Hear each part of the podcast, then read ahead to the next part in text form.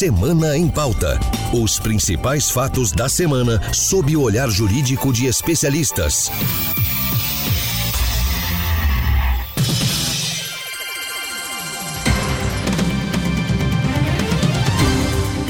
Olá, eu sou Marcela Luiz e você acompanha agora o podcast Semana em Pauta, com análise jurídica do principal fato da semana. E hoje a gente vai falar sobre os desdobramentos jurídicos da tragédia que aconteceu no último dia 8 em Capitólio, cidade de Minas Gerais, onde uma rocha se desprendeu de um paredão e caiu sobre lanchas com turistas, deixando 10 mortos e mais de 30 feridos. Será que a tragédia deve ser classificada como um desastre ambiental? Existem responsáveis? Deve haver indenização aos familiares das vítimas? E será que o acidente poderia ter sido evitado?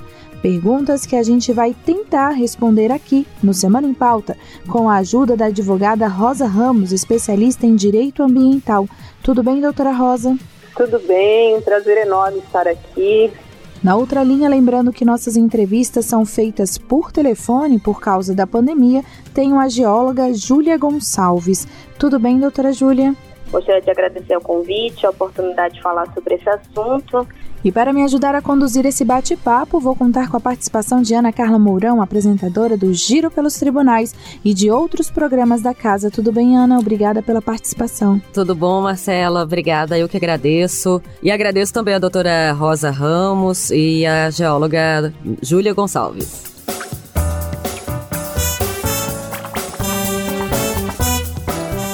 Antes de iniciarmos nossa conversa, eu convido vocês a ouvirem a reportagem de Patrícia Portales, que tem os detalhes e as últimas notícias sobre a tragédia ocorrida em Capitólio, Minas Gerais. Vamos ouvir. Marinha, Polícia Civil e Ministério Público de Minas Gerais apuram o acidente ocorrido no último sábado, após o deslizamento de rochas do cânion do Lago de Furnas. Era por volta de meio-dia e meia quando lanchas com turistas estacionaram próximo à fenda entre os blocos de pedras.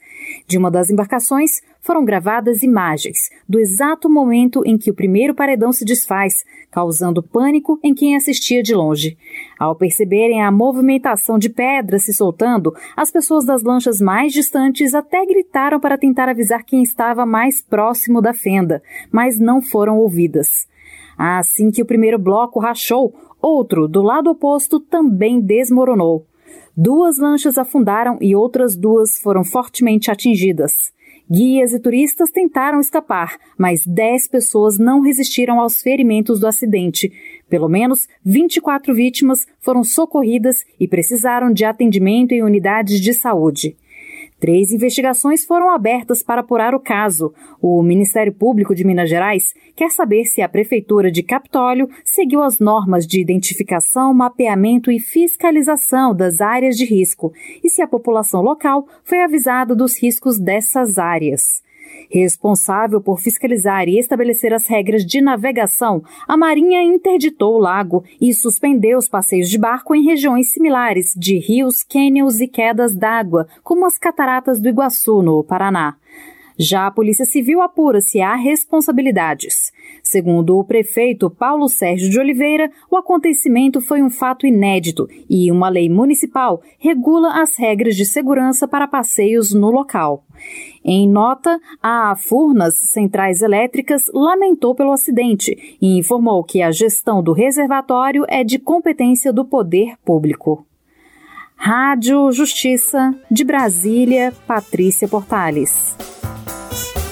Antes de mais nada, doutora Júlia, a tragédia em Capitólio, ela deve ser classificada ou não como um acidente ambiental e o que, que isso significa, né? Exatamente, um acidente ambiental. Bom, Ana, o que aconteceu no Capitólio, em Minas Gerais, ele é associado ao conceito de desastre natural, que representam fenômenos que fazem parte da geodinâmica terrestre, portanto, da natureza do planeta Terra. Porém, né, nas proximidades de ambientes urbanizados, eles acabam por provocar diretamente ou indiretamente danos às propriedades ou por fazer, então, um número de vítimas, né, vindo de encontro com o conceito de acidente ambiental. No caso, o acidente ambiental, ele é um evento não planejado e indesejado que pode causar direto ou indiretamente danos ao meio ambiente e à saúde pública né, além de prejuízos sociais e econômicos, não sendo então considerados como eventos naturais, né, pertencentes então uhum. a essa geodinâmica do planeta Terra. Bom, depois desse desastre natural, doutora Júlia, vários estudos na área estão sendo feitos para saber o que aconteceu. É, já se tem alguma informação se o cânion dava indícios de que poderia cair? A tragédia, ela poderia ter sido evitada? Bom, Marcela, antes de responder essa pergunta propriamente dita, eu gostaria de elucidar para vocês algumas características daquelas rochas no Capitólio.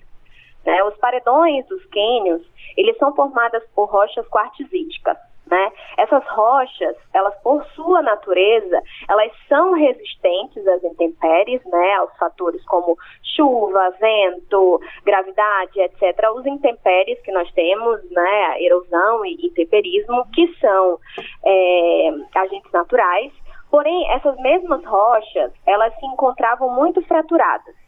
Então, esse conjunto de fraturas, ele acaba sendo susceptível a esses movimentos gravitacionais de massa, né?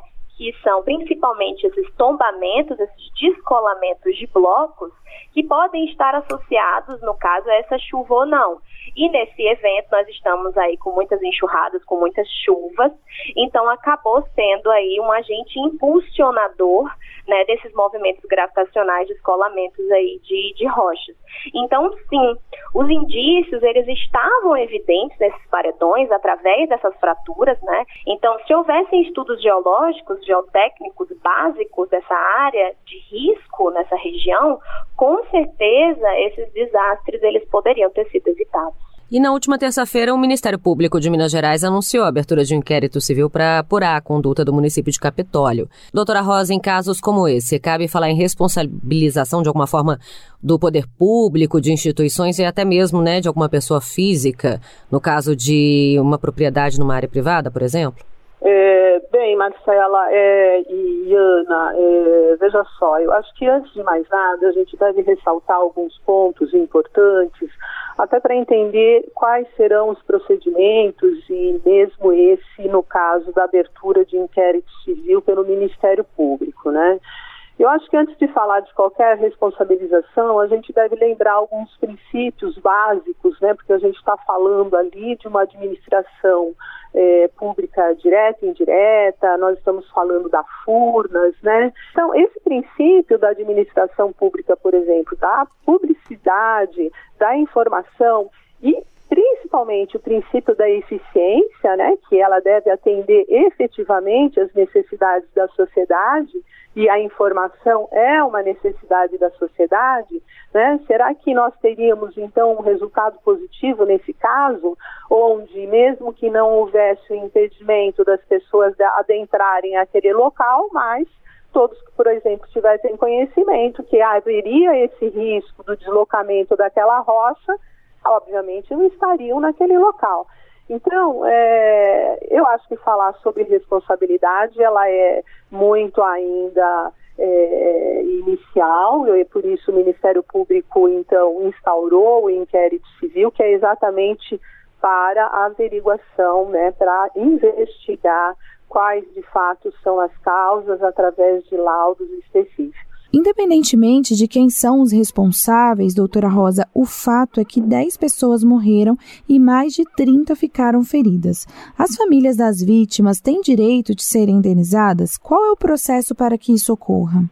É, bem, Marcela, é, o primeiro procedimento já foi aquele é, iniciado pelo Ministério Público, né? É, em todas as comarcas do estado tem uma promotoria de justiça responsável por essa área de, de meio ambiente. nesse caso, essas famílias, o primeiro passo que eu entendo muito relevante informar é que elas devem acompanhar esse inquérito civil. Elas podem acompanhar, inclusive, através dos conselhos de meio ambiente. Eu também verifiquei que o município possui um conselho de meio ambiente que então pode dar subsídio a essas pessoas, até porque o conselho de meio ambiente ele é preenchido por é, representantes da sociedade civil, que pode ser a associação comercial da cidade, do município, a própria ordem dos advogados, a, a instituições acadêmicas, né?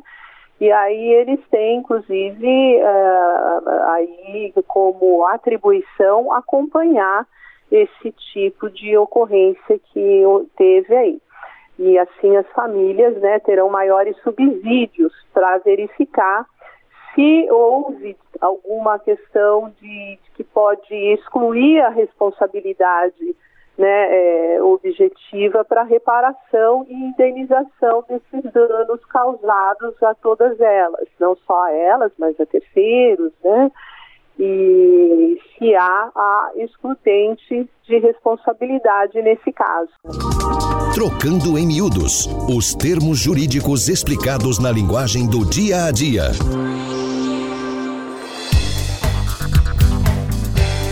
E como vocês já sabem, o nosso quadro Trocando Miúdos tem o objetivo de traduzir o chamado juridiquês, aqueles termos usados por juízes e advogados que muitas vezes a gente não consegue entender.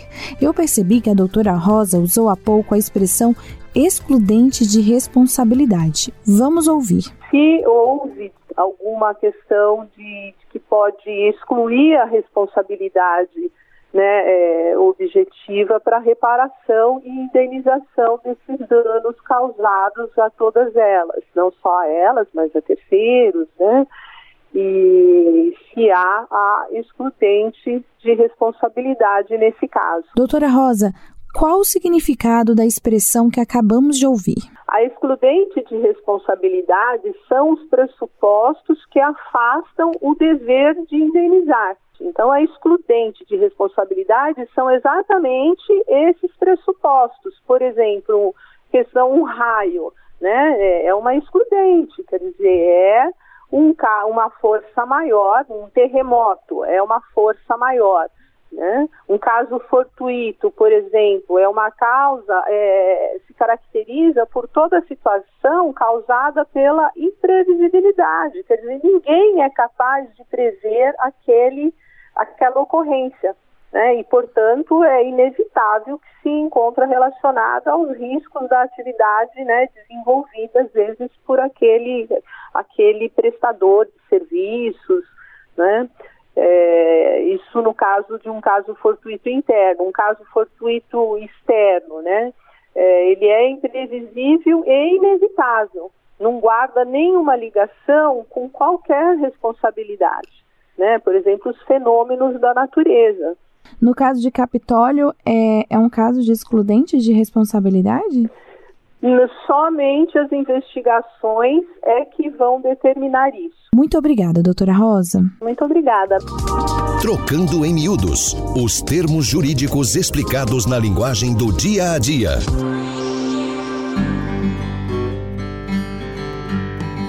A tragédia que aconteceu em Capitólio reacendeu o debate sobre cuidados em áreas de risco, como as regiões que concentram barragens, por exemplo.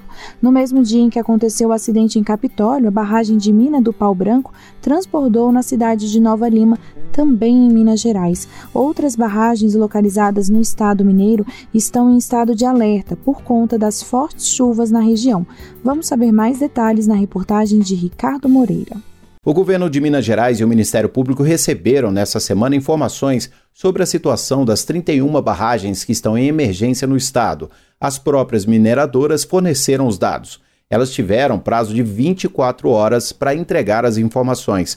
Os dados serão analisados pela Secretaria de Estado de Meio Ambiente em Minas Gerais e pelo Ministério Público Estadual. As mineradoras tiveram que informar a quantidade de chuva que incidiu na barragem, a existência ou não de plano para o período chuvoso, a avaliação da performance do sistema de drenagem, anomalias registradas e ações que serão adotadas para manutenção. No último dia 8, o dique Lisa, da mina de Pau Branco, em Nova Lima, na região metropolitana de Belo Horizonte, transbordou após um grande carreamento de terra. A BR-040, rodovia que liga Belo Horizonte ao Rio de Janeiro, ficou interditada por quase dois dias. Outra barragem que está em estado de alerta é a do Carioca, localizada entre Pará de Minas e Conceição do Pará, na região centro-oeste do estado. O reservatório de água é usado por uma fábrica de tecido para gerar energia. Rádio Justiça, de Brasília, Ricardo Moreira. Bem, pelo que ouvimos na reportagem, Minas Gerais é um estado que corre risco de ser palco de outros desastres caso ocorra como já ocorreu em outras situações, né, rompimento de barragem ali na região. O que é um ponto comum, doutora Júlia, é a questão da chuva, né, que agrava tanto a questão é, da barragem, né, de um, um possível rompimento de barragem, como também a questão da tragédia em Capitólio, por exemplo, né? E o que, que falta, então? É, né, é, medidas que deveriam ser adotadas pelas empresas envolvidas, no caso de barragens, pelo poder público, pela própria sociedade, para evitar tragédias é, nessa temporada de chuva, tanto na questão né, do, turística, como ocorreu, a senhora até chegou a citar a questão né, de um estudo geológico, suporte geológico também, né? quanto na questão das barragens, no caso das empresas. É, aproveitando né, o gancho que a doutora Rosa estava falando anteriormente, traçando né, só um paralelo com a fala dela, com relação né, ao desastre no Capitólio propriamente dito, a indicação com relação a esses períodos chuvosos é que haja a interdição dessas áreas mesmo né? Uhum.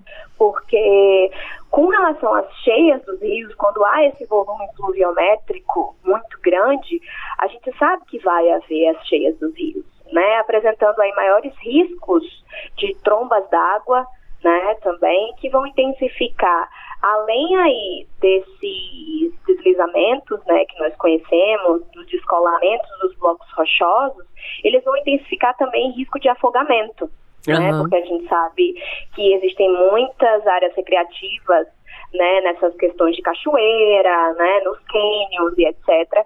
Então esse período chuvoso ele é alarmante, né, com relação ao turismo nessas áreas. Então é, além disso, né, além da interdição dessas áreas, fazer com que a população saiba, né, para que haja a capacitação de profissionais na área de risco geológico, que possam identificar essas áreas potenciais né, no âmbito dentro da defesa civil daquele município. Necessário um monitoramento constante dessas áreas de risco, principalmente nessas áreas onde o turismo ele é pujante, né? Com relação às ameaças de rompimento de barragens, né? que é considerado daí um desastre ambiental, o que deve haver é um planejamento né? Uma execução, planejamento bem feito para a execução dessa estrutura dessa barragem, além do monitoramento e a manutenção desses locais, né? Bem como uma eficiente fiscalização por meio dos agentes competentes para que esse tipo de acidente ele não ocorra. Bom, doutora Júlia, é, a senhora estava falando sobre a questão dos estudos geológicos e monitoramento nas áreas de risco é, de barragens e, de, e áreas de risco de turismo ecológico. Eu queria que a senhora explicasse para os nossos ouvintes como que é feita ou como deveria ser feita a fiscalização nessas áreas. Bom, Marcela, é, para que haja uma melhor avaliação prevenção e a mitigação de quaisquer processos que estejam associados né, ao risco geológico, como você é, perguntou, é necessário que sejam feitos esses estudos, né, como eu havia dito, geológicos e geotécnicos básicos, para que essas ações a serem tomadas elas sejam preventivas e não apenas de monitoramento pós-tragédia, né, que é o que a gente tem visto né, apenas esse monitoramento depois que a tragédia já está instaurada, que vem, se, vem sendo feito pelas defesas civis, né, municipais. Né, onde o foco ele vai ser apenas o gerenciamento dessa crise a partir desses desastres. Né? Então, a segurança desses locais ela acaba sendo negligenciada e não existem leis que obriguem os órgãos públicos que coordenam o turismo a realizar esses estudos de risco que possam prever com vistorias, no caso, e com monitoramento, esses acidentes naturais em áreas, né, como essas áreas mais recreativas e turísticas, de cânions, falésias, cachoeiras, até mesmo cavernas. Né? No caso, essas leis, elas se aplicam apenas às regiões que são urbanizadas. Né? Então, nessas regiões onde não existem as moradias, onde não existe esse risco, no caso, para a população de modo geral, essas, essas leis elas não vão se aplicar. Porém, os, os riscos geológicos não deixam de existir. Né? É, o desastre ocorrido no Lago de Furnas, no caso no Capitólio, ele vai deixar explícito, então, a necessidade em se avançar com relação a essa legislação vigente, né? com a inserção, de modo que fique claro, da obrigatoriedade da realização desses mapeamentos, em especial desses mapeamentos de risco, nessas áreas que são exploradas pelo turismo ambiental, né? Mas com relação, é, isso é com relação a essas áreas de risco, a esses desastres é, naturais. Mas, como a gente também está falando com relação às barragens, né, eu reitero essa necessidade de um constante monitoramento estrutural nessas barragens, né? E essa fiscalização, ela é feita né, pela Agência Nacional de, Mineração. Ela é uma fiscalização efetiva, né, por meio desses agentes competentes, para que esses acidentes eles sejam minimizados e até mesmo evitados. Né? Então, isso é competência da Agência Nacional de Mineração. Então, monitorar e fiscalizar para que a gente possa prevenir esses acidentes. No caso das barragens, doutora Rosa, a responsabilização recai, né, é, diretamente nas empresas, né? Responsável pela barragem da mina do Pau Branco, é, em Nova Lima, né, que é a região metropolitana de Belo Horizonte, por exemplo, teve as atividades suspensas em decisão emitida pelo Tribunal de Justiça de Minas Gerais. Além de suspensão das atividades, a Justiça também ainda pode determinar, por exemplo, aplicação de multa ou outra sanção, doutora? É, com certeza, né? Para estabelecer a responsabilização, basta a existência né, da relação de causa e efeito entre a atividade e o dano. Né? Comprovado isso, ou a iminência do dano, o risco do dano. Né? É, então, uma vez comprovado esse nexo de, de causalidade entre o evento e o dano, é, afigura-se aí descabida aquela alegação descrudente de responsabilidade que eu coloquei anteriormente. Uhum. Então, eh, já houve diversas decisões, por exemplo, que é irrelevante né, qualquer indagação, por exemplo, acerca de caso fortuito ou força maior, é, assim como gol ou má fé do titular né, dessas atividades. Basta que haja essa relação aí entre a atividade exercida e, e o dano porque todas as vezes que isso ocorre, são coisas muito sérias, né, muito amplas. Há um, um acidente dessa natureza, ele impacta muito, né? Veja só o que aconteceu, quer dizer, um impacto, isso porque o tempo não estava bom quando ocorreu o acidente. Porque se, por exemplo, o tempo estivesse bom no caso de Capitólio, aquilo estaria fervendo de pessoas, sabe-se lá quantas vidas teriam sido perdidas, né? Na Agenda, uma reflexão sobre os avanços da Agenda 2030 da ONU.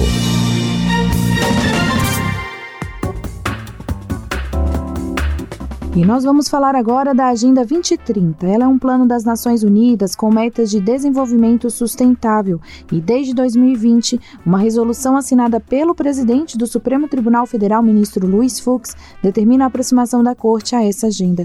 Por isso, no fim do nosso programa, a gente sempre faz uma análise do tema debatido no contexto da Agenda 2030. O Objetivo de Desenvolvimento Sustentável número 11 fala sobre cidades e comunidades sustentáveis e o item 11.5 fala especificamente sobre reduzir significativamente o número de mortes e o número de pessoas afetadas por catástrofes, incluindo os desastres relacionados à água. Vamos conferir a reportagem de Fábio Rua sobre o assunto. Uma moradia digna e em local adequado garante segurança, especialmente em períodos chuvosos mais suscetíveis a deslizamentos de terra. Diante dessa realidade, a meta 11.5 da ONU trata da redução do número de mortes e de pessoas afetadas por catástrofes, incluindo os desastres relacionados à água, como é o caso das fortes chuvas que atingiram principalmente a Bahia e Minas Gerais nesta virada de ano. Pesquisa do IBGE de 2010 revelou que 41,4% da população brasileira urbana vive em assentamentos precários, informais ou domicílios inadequados, correndo risco de morte no período de chuvas.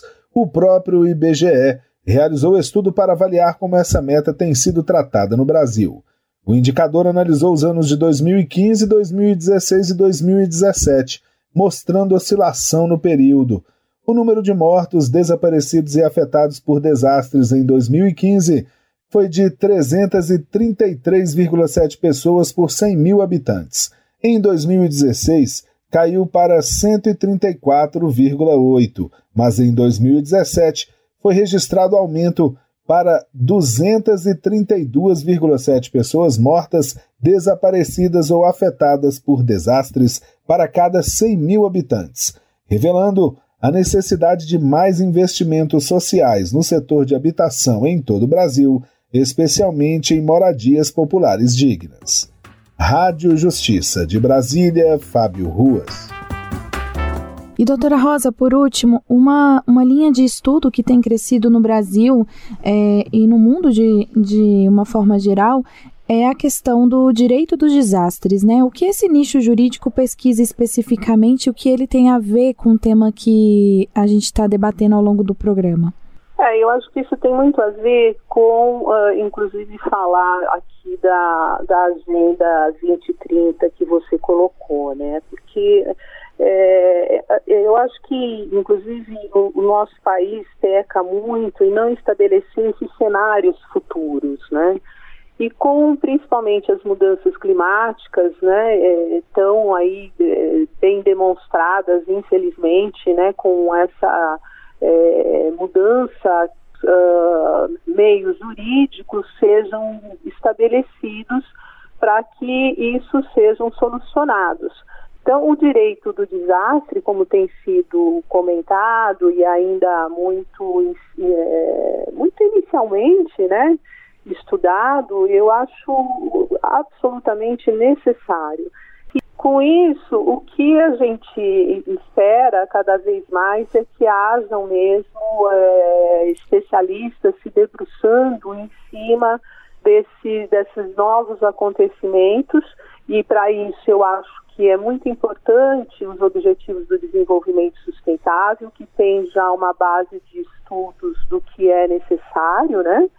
E, e, com indicadores, já de um conjunto de indicadores e de acompanhamento para que essa agenda, o 2030, no mínimo, cheguemos próximo a ela, né? Porque a gente há de convir também que a pandemia acabou por, por atrapalhar um pouco.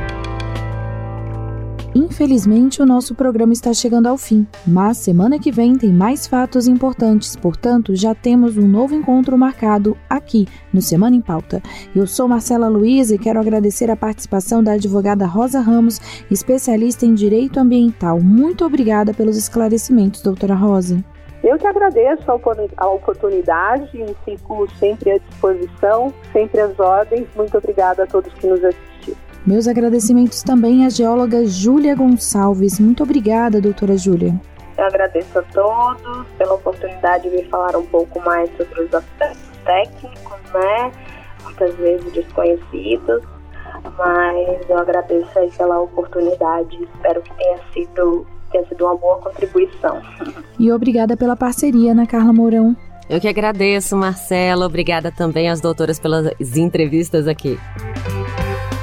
O Semana em Pauta é um podcast da Rádio Justiça com a produção de Ana Cláudia Possati e trabalhos técnicos de Daniel Leite, Secretaria de Comunicação Social, Supremo Tribunal Federal. Semana em Pauta. Os principais fatos da semana sob o olhar jurídico de especialistas.